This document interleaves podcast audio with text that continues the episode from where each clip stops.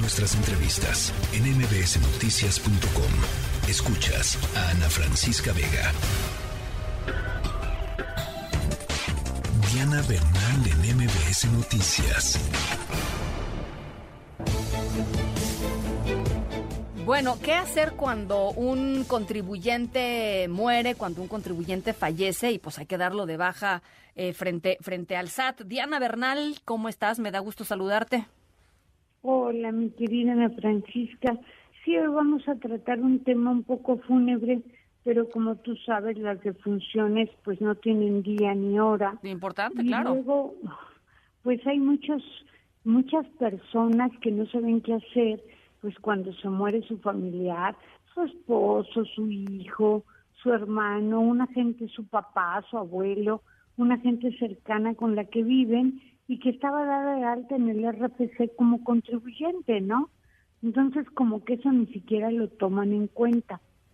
Y eh, creo que es muy importante, pues, como que tu vasto auditorio se entere de que es muy importante que cuando tu familiar cercano con el que vives muere, lo cual desde luego es muy lamentable, pero tienes que hacer una serie de trámites.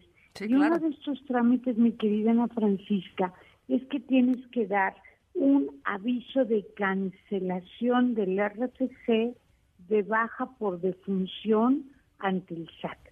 Y ese tipo de, de trámite lo puede presentar no solamente una fami- un familiar, sino también un tercero interesado. Un ejemplo, si el arrendatario o el que me renta una vivienda falleció, pues puede ser un caso de que aunque yo nada más sea la que renta la vivienda, pues si el arrendatario me está dando comprobante fiscal digital Sí. y se murió, es importante que yo dé el aviso.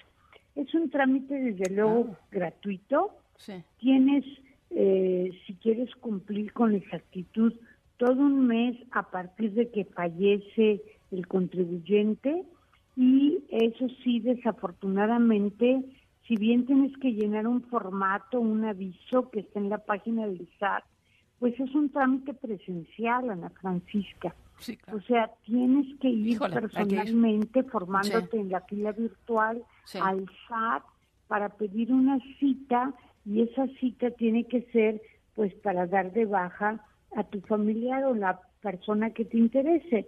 Tienes que llevar desde luego el acta de defunción expedida por el registro civil de la localidad donde haya fallecido el contribuyente y tienes que llevar, perdón, también tanto la identificación oficial o copia del contribuyente fallecido como la tuya.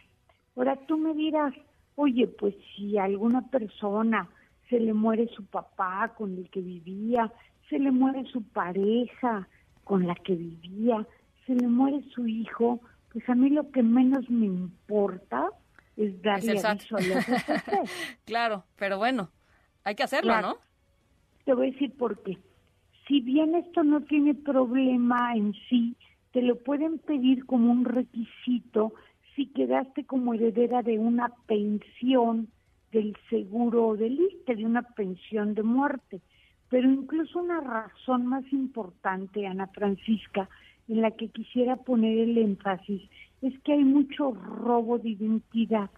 Entonces, si un contribuyente se muere, su firma electrónica, su contraseña, su identidad como contribuyente queda vacía. Y como hay mucho robo de datos, alguien lo puede robar y seguir operando con un contribuyente que en realidad esté muerto. Entonces, aunque sea un poquito desagradable pensar que si yo perdí a un ser querido, lo que menos me importa es ir al SAT a darle un aviso, lo mejor sí es dar el aviso, el plazo es de un mes a partir de que la persona falleció y como te comentaba, pues hay que hacer la cita de manera presencial. ¿Y hay citas? Este, porque es la otra. Esa Sí, es una muy buena, Ana Francisca, que tal vez el- la, la próxima semana, si te parece bien, platiquemos de este tema. Creo que el nuevo jefe del SAT, Antonio Martínez Dagnino, eh, tiene un punto a su favor, que es que semanalmente en Twitter, SAT está publicando las citas disponibles y cómo formarte en la fila virtual. Ah, mira. Igual te formas y no la consigues, pero están haciendo eso. El SAT cada semana está publicando en su Twitter cómo formarte en la fila virtual para tener una cita presencial. Ah, mira, eso está bueno. los voy a seguir. Te mando un abrazo, mi querida Diana. Abrazo, mi querida Ana Francisca. Feliz tarde. La tercera de MBS Noticias.